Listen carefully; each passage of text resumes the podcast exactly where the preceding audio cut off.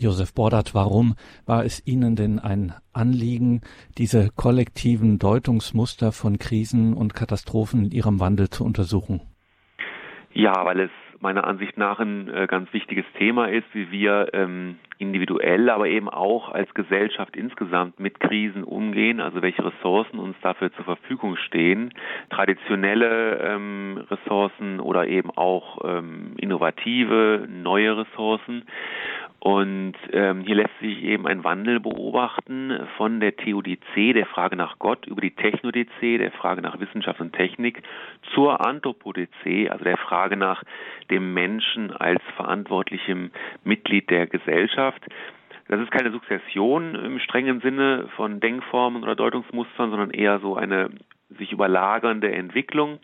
Und äh, die wollte ich mir auf jeden Fall mal anschauen, um eben auch aktuelle Krisen und Katastrophen damit ähm, in den Blick nehmen zu können. Jetzt haben wir schon ganz viele Begriffe gehört, die uns in diesem Gespräch mhm. noch weiter beschäftigen werden. Fangen wir mal bei der Erfahrung der Krise, auch der Katastrophe an. Das wird ja zunächst einmal individuell erlebt, mhm. seine individuelle Erfahrung. Aber irgendwie werden dann auch gerade bei großen Krisen und Katastrophen, Stichwort Corona und Klima, die Ausgangspunkte ihrer Überlegungen, die werden ja dann irgendwann kollektiv. Wie geschieht mhm. das? Wie wird aus einer individuellen Erfahrung und Deutung eine kollektive?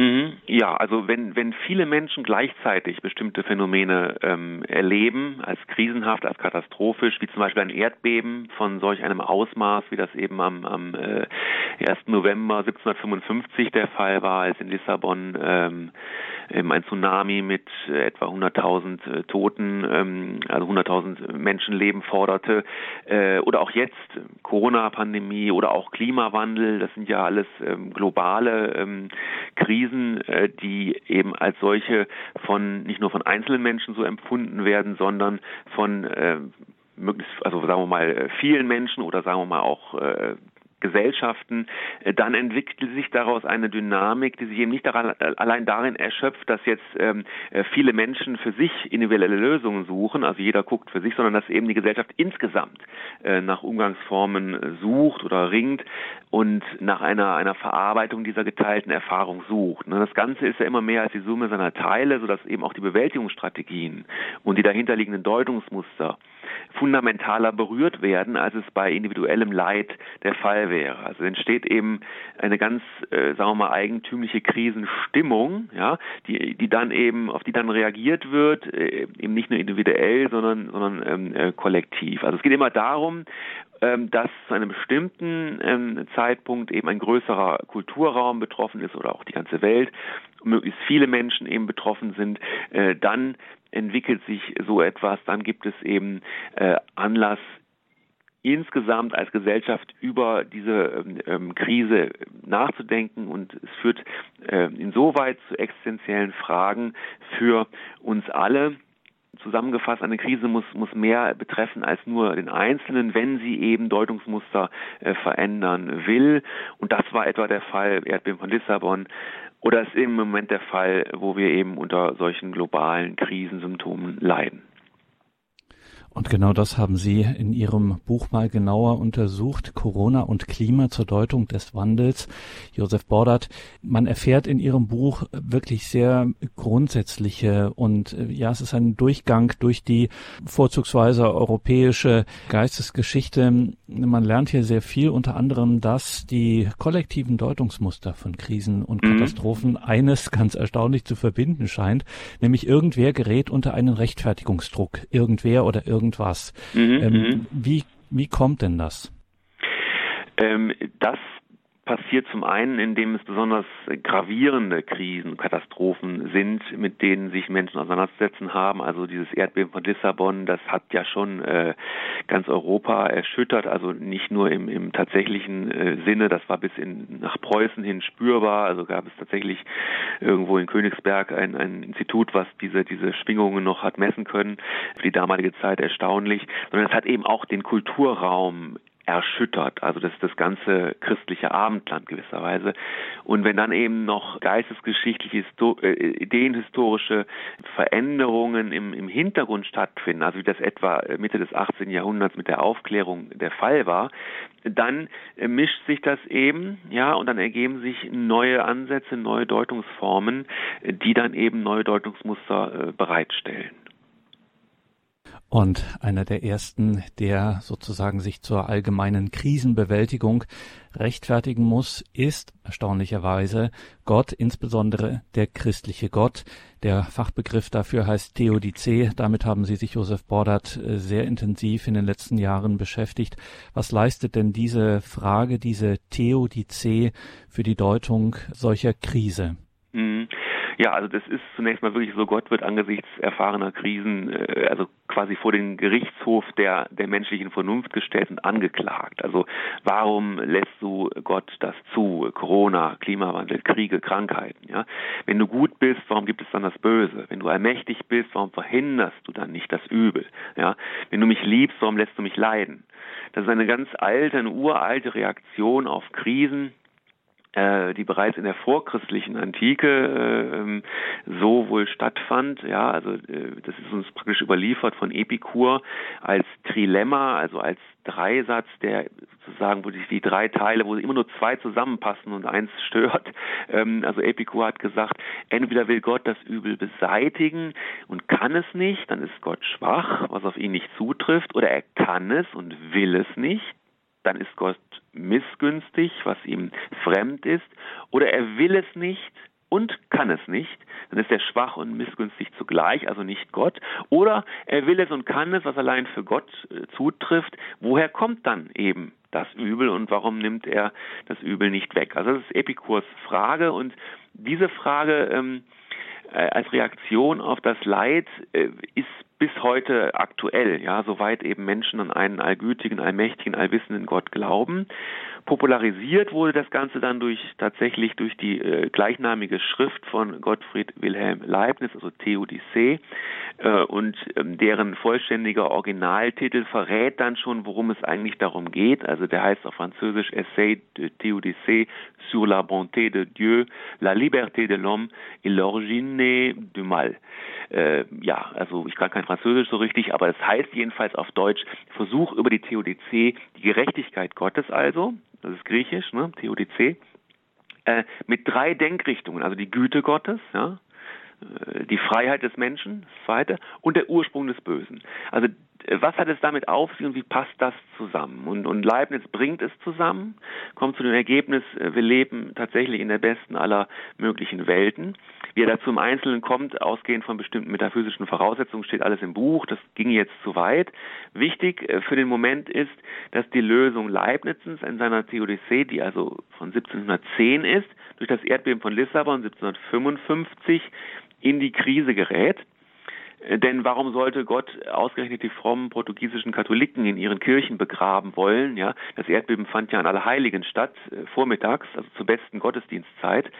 Ähm, Und muss man immer dazu sagen, es war wirklich verheerend. Ja, es war, wie gesagt, 100.000 Tote, schätzt man. Äh, und das war wirklich, wirklich die, die Stadt, man sieht das heute noch, wo ist das Erdbeben hingekommen und wo nicht. Und es ist ausgerechnet da nicht hingekommen, wo sich damals der Rotlichtbezirk befand. Also die fragilen Kirchen mit ihren Türmen und, und Erkerchen und so weiter, die stürzten alle ein und begrieben die, die Menschen, die sich dort zum Gottesdienst versammelt hatten, unter sich, während also in den massiven Bauten mit den dicken Mauern in, in, in Lissabons Rotlichtbezirk alles stehen blieb und sich die Menschen, die dort eben sich aufhielten, unbehelligt blieben. Also warum sollte das Gott in dieser Weise wollen? Was ist da sozusagen die Gerechtigkeit Gottes? Und das ist so eine, eine, eine gravierende, einschneidende Sache gewesen, dass man gesagt hat, okay, Leibniz, Leibnizens äh, Erklärung, die, äh, ähm, die überzeugt uns nicht mehr. Sagt Josef Bordert, Autor des Buches Corona und Klima zur Deutung des Wandels. Darüber sprechen wir hier in dieser Sendung, machen eine kurze Musik und sind dann gleich weiter darüber im Gespräch.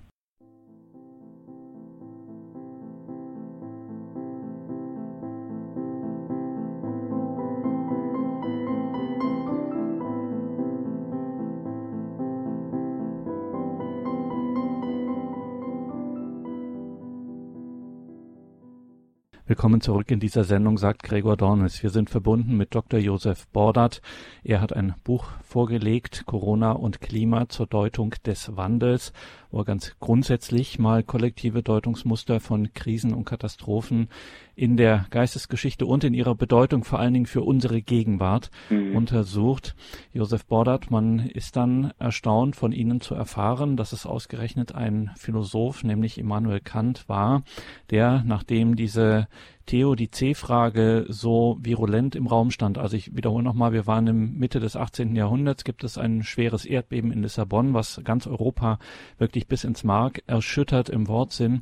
Und die Frage wird neu, ganz neu aufgerollt, äh, wie kann Gott sowas zulassen? Und mit dieser Frage, mit dieser neu gestellten Frage angesichts dieses Erdbebens von Lissabon werden neue Muster eingeleitet, die sozusagen auch so eine Art Rechtfertigung, wie wir sie in der Theodizee-Frage, in der Frage an Gott, wieso lässt du das zu, haben. Da kommt zunächst, äh, das ist ein Begriff von Ihrem akademischen Lehrer, äh, Josef Bordert, das ist der Begriff der Technodizee. Die Rolle mhm. der Technik steht jetzt auf einmal zur Debatte, wenn es um Entstehung und Bewältigung der Krise geht. Welche Arten mhm. von Problemen beziehungsweise Lösungen werden denn hier verhandelt, werden hier angefragt? Ja, zunächst mal ist es tatsächlich so, dass eben durch dieses Erdbeben neue Lösungen äh, gesucht wurden und die fand man dann in den aufstrebenden Naturwissenschaften. Also ähm, man hat dann geschaut, äh, ja, was gibt es denn möglicherweise für natürliche Ursachen?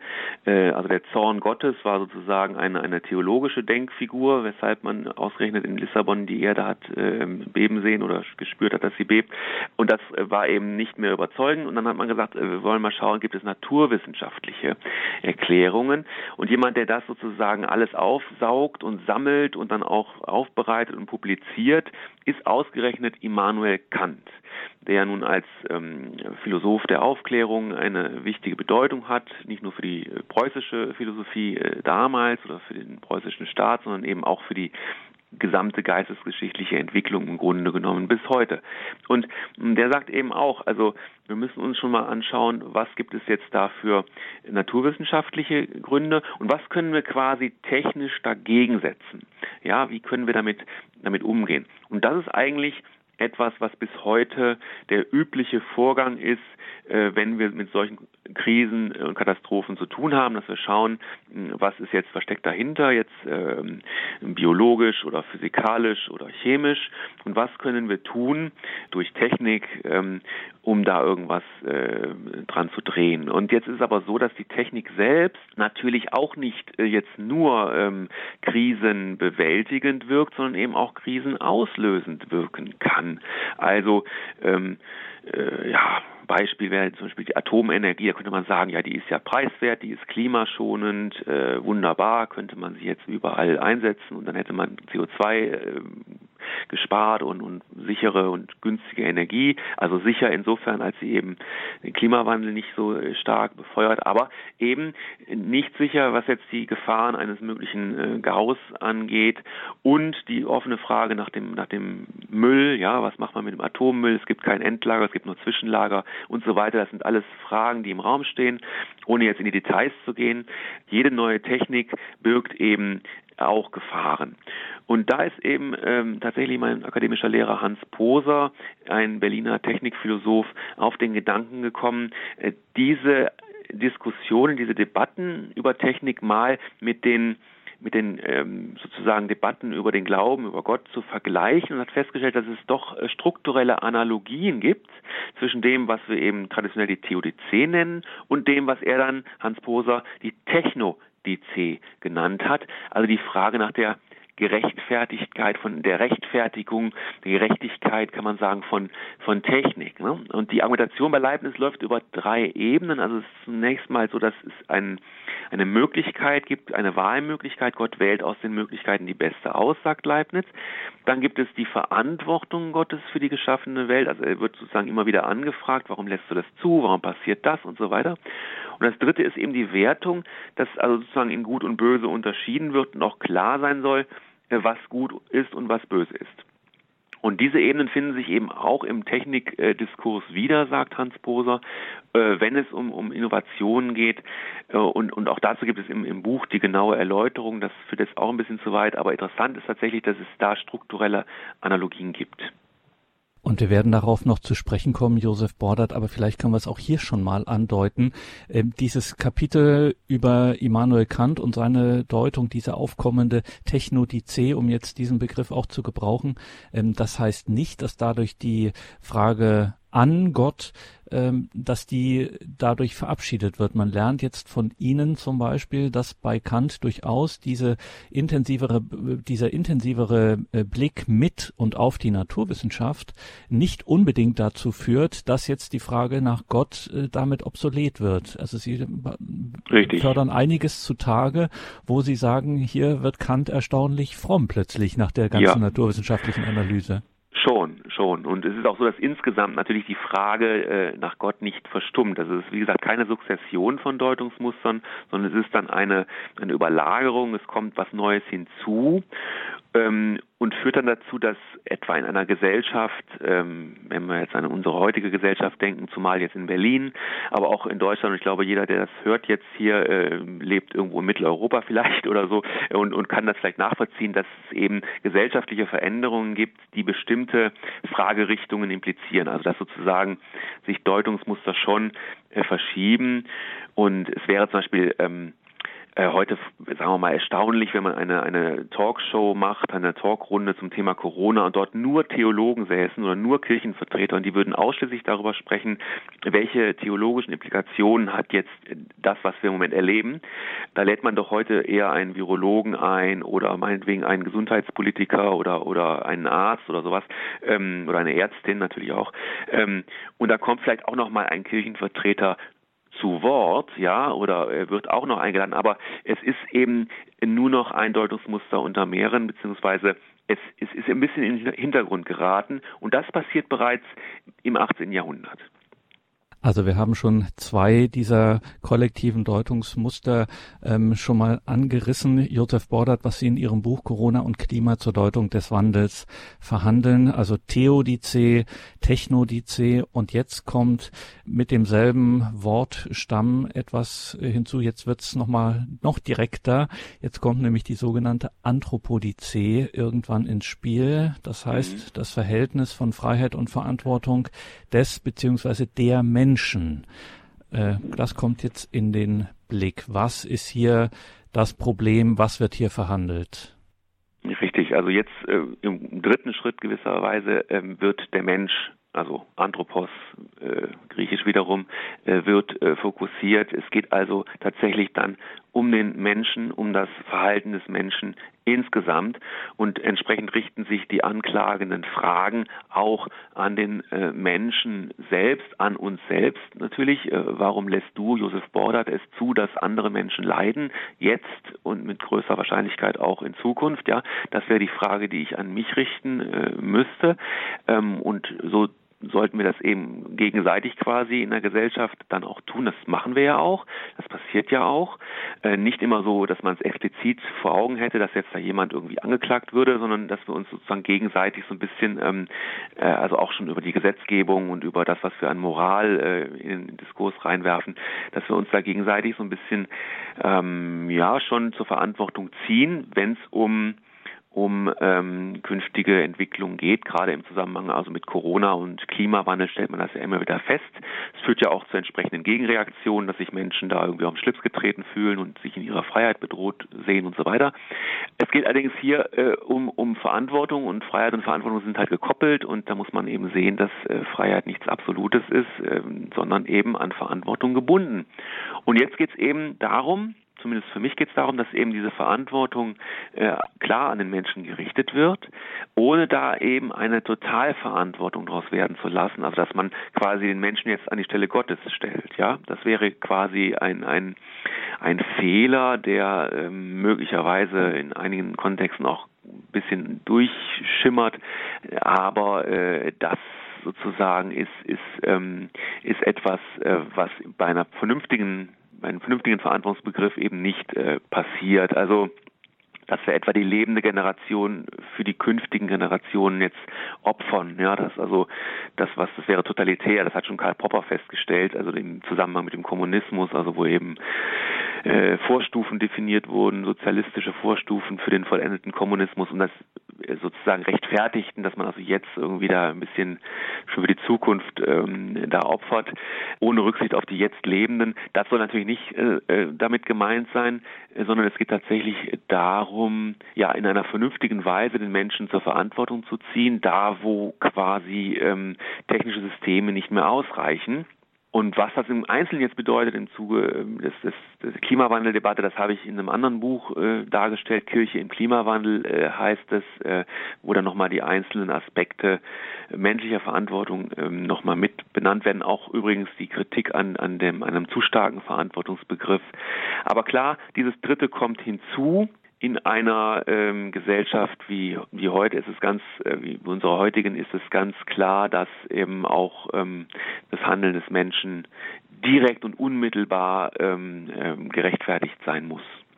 Auf die Frage habe ich Sie jetzt nicht vorbereitet, Josef Bordert, aber weil Sie Ihr anderes Buch angesprochen haben, Kirche mhm. im Klimawandel, die Handreichung für Katholiken, wo Sie viele unbekannte päpstliche Stellungnahmen, Johannes Paul II., Benedikt XVI. und Papst Franziskus, zur gesamten Umweltproblematik, Klimaproblematik mal zusammengestellt haben. Und da fällt ja auch schon auf, dass ein wesentlicher roter Faden eben dieses Verhältnis von Freiheit und Verantwortung des Menschen, gerade in Fragen Umweltbewahrung der Schöpfung, Schöpfung und was da alles so die Stichworte sind. Ähm, ja. Kann man das vielleicht so kurz zusammenfassen, wie die Päpste der jüngeren Vergangenheit das gedeutet haben, dieses Verhältnis von Freiheit und Verantwortung? Oh, ist natürlich jetzt schwierig zusammenzufassen kurz, weil es ja um, um einen Zeitraum von 40 Jahren geht und, oder noch mhm. länger, wo dann eben wirklich drei unterschiedliche Päpste sich dann auch in unterschiedlicher Weise positioniert haben, aber immer, wie gesagt, wie Sie schon sagten, in dem Verhältnis Freiheit, Verantwortung des Menschen. Ähm, das, was die Moral ja insgesamt einfordert, ja, dass man also mit dem mit dem mit der Freiheit so umgeht, dass es eben vernünftig ist und dass man eben ähm, äh, das Handeln aus Freiheit eben auch immer verantworten kann. Zentral oder was man als als roten Faden sehen äh, könnte, das ist tatsächlich der Begriff der Schöpfungsverantwortung, dass der Mensch also mh, als Geschöpf auch gleichzeitig eine Art ähm, Mitschöpferrolle einnimmt, dass er also an der Entwicklung der Schöpfung äh, teilnimmt ähm, und die von Gott geschenkte Freiheit dazu eben nutzen soll. Und ähm, dass also das, die Freiheit in Bindung an Gott ja, das ist dann das, ist das Motiv, was dahinter steht, führt eben dazu, dass ich als Mensch immer sozusagen auch auf Gottes Weisung reagiere und eine Weisung ist halt ganz klar, seid Hüter meiner Schöpfung, hütet meine, meinen äh, Garten und pflegt ihn und hegt ihn und die Tiere und die Pflanzen. Äh, das ist äh, Genesis 2 ähm, und das ist etwas, was dann tatsächlich auch in konkreter Weise in einem in einem verantwortungsbewussten Konsum, in einer verantwortungsbewussten Art und Weise, wie man äh, Mobilität, äh, Freizeit gestaltet, äh, wie man wohnt, äh, welche Energieträger man nutzt und so weiter. Also das sind dann eben die, die ähm, Ausdifferenzierungen, die dann vor allen Dingen in Laudato Si äh, nochmal äh, konkretisiert werden, 2015 die Enzyklika von Franziskus. Aber der rote Faden ist tatsächlich der Freiheit in Bindung, ähm, impliziert dann auch äh, Verantwortung für die Schöpfung, Mitverantwortung. Wie gesagt, alles genau nachzulesen, was die Päpste der Vergangenheit dazu gesagt haben im Buch Kirche im Klimawandel.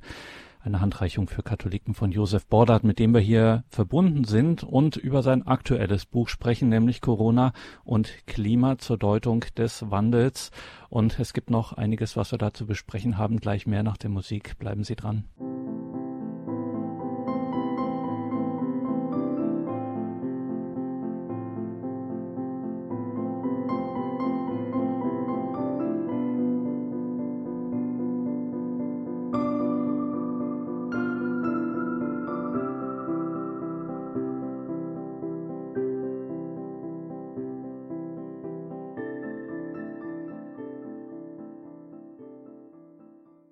Corona und Klima zur Deutung des Wandels. Gemeint ist in diesem Buchtitel der Wandel von kollektiven Deutungsmustern angesichts von Krisen und Katastrophen. Gerade in der Gegenwart der Anlass dazu natürlich Corona und eben Klima. Josef Bordert hat dieses Buch geschrieben, ist hier sehr grundsätzlich geworden, hat hier ganz grundsätzliche Überlegungen und Beobachtungen gemacht. Josef Bordert, ähm, kommen wir nochmal zurück zu der ersten dieser Rechtfertigungsfragen, so habe ich das genannt genannt, also die Theodizee-Frage. Mhm. Warum das Leid? Warum passiert das alles? Warum lässt Gott das zu? Der liebende und allmächtige Gott.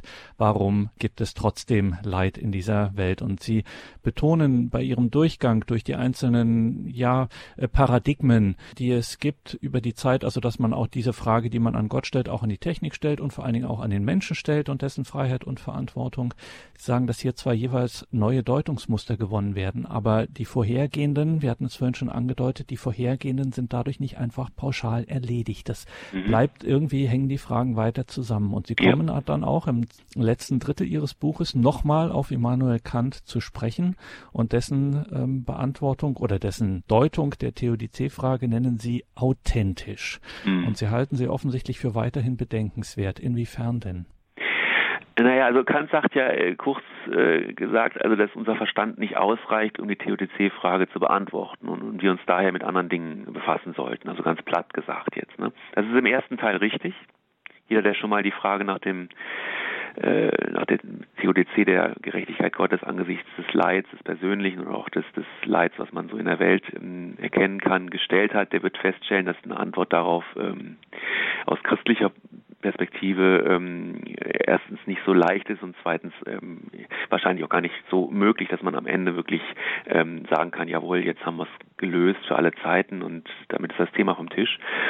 Es ist aber, und damit ist er, äh, sagen im zweiten Teil äh, wird die Sache falsch, meiner Ansicht nach, es ist für den, für den Christen eben auch nicht so einfach möglich, jetzt zu sagen, okay, dann lassen wir es halt beiseite. Wenn wir es nicht, ähm, wenn, wenn wir zu blöd sind, die zu beantworten, die Frage, dann, dann stellen wir uns andere Fragen. Diese Frage drängt sich ja auf. Die ist ja da. Die ist ja nicht, ähm, also äh, zumindest wenn wir an, an Gott im christlichen Sinne äh, glauben und nicht nur als, als bloße regulative Idee, äh, mit der wir so ein bisschen unsere Moral äh, aufpeppeln, ähm, äh, wie Kant das sah etwa, ähm, sondern wir wollen ja weiter an, an, den, an, den, an den guten, an den äh, allmächtigen Gott glauben, den Vater, den Sohn, den Heiligen Geist, ähm, der sich ähm, ja mit uns identifiziert in Christus, der, der bei uns ist im Heiligen Geist und der uns ja liebt gibt, ja. Also da, da können wir ja nicht sagen, okay, dann dann blenden wir das mal aus, die die Frage nach der ähm, nach der ähm, äh, Gerechtigkeit Gottes angesichts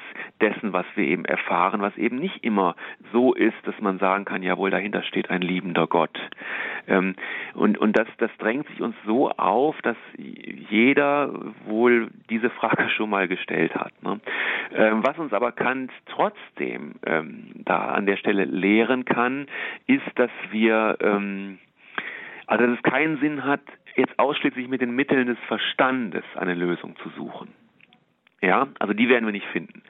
Ähm, es gibt aber unter Umständen aus dem Glauben heraus eine Antwort, die sich im Vertrauen auf Gott zeigt und die eben gerade in der Person äh, Jesu begründet liegt, der eben am Kreuz zur personifizierten Theodizee wird. Ja, und das, man sieht hier schon oder man hört hier schon, dass hier viele Voraussetzungen gemacht werden. Also Glaube als Vertrauen aufgefasst ähm, und gleichzeitig eben auch ähm, der, der, der Glaube an ähm, Jesus Christus als ähm, den gekreuzigten Gott, der sich eben selbst dieser ähm, äh, dieses, diesem Leid unterwirft, ja auch am, am Kreuz quasi die, die fundamentale Theodizee-Frage spricht. Ähm, warum hast du mich verlassen, übersetzt man dann. Vom Hebräischen her könnte man auch übersetzen, wozu hast du mich verlassen, also wörtlich für was, Lemma, ja, für was hast du mich verlassen, also was ist der äh, Zweck, was ist das Ziel dieser ganzen Aktion, jetzt ganz platt gesprochen.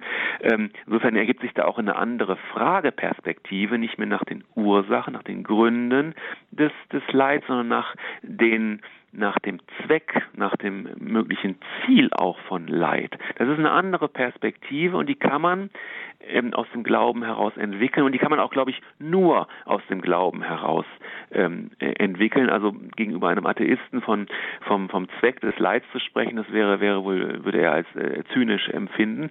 Aber aus dem Glauben heraus mit dem gekreuzigten vor Augen können wir das vielleicht schaffen. Und das ist eine der vielen Stellen, wo man an, in Ihrem Buch, Josef Bordert, äh, wirklich die Ohren spitzt. Im Buch Corona und Klima zur Deutung des Wandels, wenn Sie gerade auch diese aktuellen Überlegungen und Diskussionen zur Theodizee betrachten. Und dann resümieren Sie an einer Stelle mal sehr pointiert, die Antwort auf das Leid ist keine Erklärung, sondern eine Tat ohne das jetzt äh, ganz ausführlich darlegen zu können, aber vielleicht könnte es uns andeuten, mhm. was Sie damit gemeint haben. Die Antwort auf das Leid ist keine Erklärung, mhm. sondern eine Tat. Ja, eben exakt die Tat Gottes, sich im Gekreuzigten äh, mit dem Menschen in der denkbar radikalsten Form eins zu machen zu identifizieren. Äh, und die Tatsache dann, das kommt hinzu, dass das Kreuz eben nicht das Ende ist. Ja, Jesus, das glauben wir, wir als Christen, ist auferstanden auch eine, eine Handlung, eine Tat. Äh, und in dieser Perspektive können wir unser Kreuz, das Leid, das uns individuell und kollektiv begegnet, aushalten. In dieser Perspektive als gläubige Christen sagt Josef Bordert in dieser Sendung, in der wir über sein Buch gesprochen haben, Corona und Klima zur Deutung des Wandels. Ein grundsätzlicher Gedankengang durch die europäische Geistesgeschichte, immer mit dem Blick auf das Heute, auf das Jetzt. Stichwort Corona und Klima, die großen kollektiven Deutungsmuster solcher Krisen und ja katastrophischen Verhältnisse kann man ja schon sagen. Abschließend noch einmal Josef Bordert. Sie sagen, auch und gerade Religion, konkret Christentum. Sie sind ein christlicher Philosoph und Sie machen aus Ihrem Christentum keinen Hehl. Auch wir Christen können zur Entfaltung kollektiver Deutungsmuster von Krise, von Katastrophe Wesentliches beisteuern und das nicht im Gegensatz zur Wissenschaft, sondern im Gegenteil mit ihr. Auch Christen können ernstzunehmende Antworten auf, ich sage nochmal die beiden Begriffe Technodizee und Anthropodizee liefern, also die Frage nach der Rolle, Verantwortung der Technik äh, für Krise und Katastrophe, die Rolle, die Verantwortung und die Freiheit des Menschen angesichts von Krise und Katastrophe. Also auch Christen können hier ernstzunehmende Antworten liefern. Wie kann das mhm. Ihrer Meinung nach gelingen? Ja, indem wir als Christen eben aus dem, woraus wir schöpfen, woran wir glauben, also im Wesentlichen aus der Bibel, äh, Inspiration und, und Motivation gewinnen äh, verantwortungsvoll mit Wissenschaft und Technik und dann eben auch mit Natur und Schöpfung umzugehen. Und dazu gehört natürlich, dass wir diese äh, Ideen aus der, aus der Bibel in den aktuellen Diskurs übertragen, um eben Anschlussfähigkeit herzustellen. Das ist, glaube ich, ganz wichtig. Dann können wir äh, gewissermaßen also Segen und Fluch technologischer Systeme beschreiben, Grenzen aufzeigen, Gefahren anprangern, etwa äh, mit der Maßgabe, dass sich alles am Leben des Menschen äh, zu orientieren hat, im Leben des Menschen, die dienen soll. Denn, denn unser Gott ist ein, ein lebensfroher und ein lebensbejahender Gott und ein, ein Gott, der den Menschen will und den Menschen bejaht. Also äh, dann können wir eben aus christlicher Perspektive feststellen, ähm, dass die Wissenschaft und die Technik dazu sehr viel Positives äh, beigetragen hat und auch weiterhin beiträgt. Ja? Gott hat uns schließlich den Verstand äh, gegeben, damit wir ihn benutzen, also auch zur, zur Innovation und ähm, dass es etwa Medikamente gibt und, und ähm, bestimmte technische Vorrichtungen Vorrichtungen. Das hat uns ähm, als Menschen auch viel geholfen. Dass es aber auch Fehlentwicklungen geben kann und auch gibt, die das Leben des Menschen, ja sogar das, äh, die Schöpfung insgesamt äh, bedrohen. Ne? Und das kann man eben dann äh, rausfinden. Und natürlich kann die, kann die Religion jetzt allgemein, die Kirche, aber eben auch religiöser Glaube insgesamt, äh, kann natürlich auch in konkreten ähm, Krisen Sinnressourcen freilegen, die es eben braucht, um, um äh, Krisen zu bewältigen. Sinnressourcen, für die in Wissenschaft und Technik kein, kein Raum ist. Äh, Jürgen Habermas hat das mal so ähnlich formuliert und der ist ja der Religion gegenüber durchaus kein unkritischer Geist, sagen wir mal. Also dabei geht es jetzt nicht darum, dass, dass die, die, die Ansätze der Wissenschaft also sinnlos wären. Überhaupt nicht. Sie passen hervorragend zu den Fragestellungen der Wissenschaft. Nur greifen diese Fragen eben, eben nicht weit genug aus, ähm, äh, weil und soweit sie eben im System wissenschaftlicher Methodologie, wissenschaftlicher Ansätze verbleiben. Das Ziel der, der Wissenschaft ist einfach ein anderes.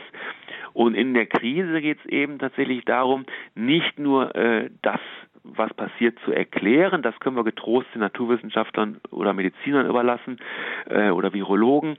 Es geht ja auch ums Verstehen und da kommt eben kommt eben die Kultur ins Spiel, die, die Geisteswissenschaft und eben auch die Religion.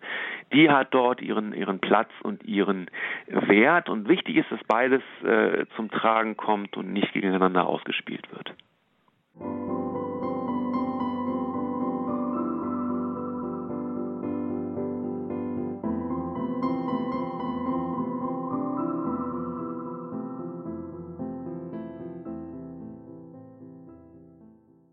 Das ist die Credo-Sendung bei Radio Horeb und Radio Maria. Wir waren im Gespräch mit Josef Bordert über sein jüngstes Buch Corona und Klima zur Deutung des Wandels.